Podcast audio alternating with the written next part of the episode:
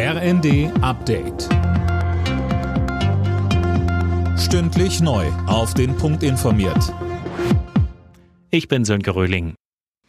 Putin spielt ein perfides Spiel. Mit diesen Worten reagiert Wirtschaftsminister Habeck auf die Ankündigung des russischen Energiekonzerns Gazprom, von Mittwoch an wieder weniger Gas über Nord Stream 1 zu liefern. Technische Gründe gäbe es dafür nicht, so Habeck im ersten. Putin nutzt die Mittel, die er hat.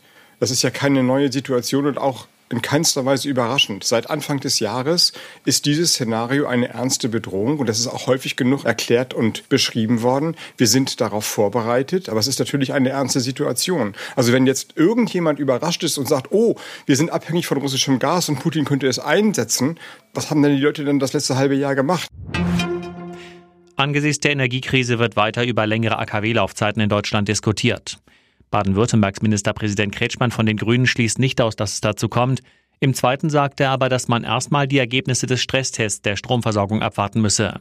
Er appelliert an die Menschen, wo immer möglich Energie zu sparen. Dann ist die Wahrscheinlichkeit gemindert, dass wir in eine Gasmangellage kommen, wenn die Schwarmintelligenz entsteht, dass Betriebe, dass öffentliche Verwaltung und jeder Verbraucher einfach an der Schraube dreht und bei sich einspart, dann können wir das Problem auf jeden Fall mindern. Vielleicht kommen wir sogar ordentlich durch den Winter. Das wird sich dann zeigen.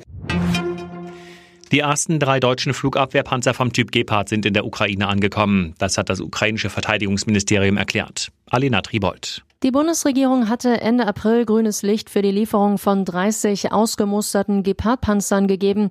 Sie mussten allerdings noch instand gesetzt werden. Nun sind die ersten drei also angekommen. Nach den Panzerhaubitzen ist es die zweite Lieferung von schweren Waffen aus Deutschland. Für den Herbst ist eine weitere Lieferung geplant. Dabei geht es um das Luftabwehrsystem Iris. In Deutschland leben so wenig junge Menschen wie noch nie seit 1950. Laut Statistischem Bundesamt waren es Ende letzten Jahres etwa 8,3 Millionen zwischen 15 und 24 Jahren. Die wenigsten jungen Menschen wohnen in Brandenburg, Sachsen-Anhalt und Mecklenburg-Vorpommern. Alle Nachrichten auf rnd.de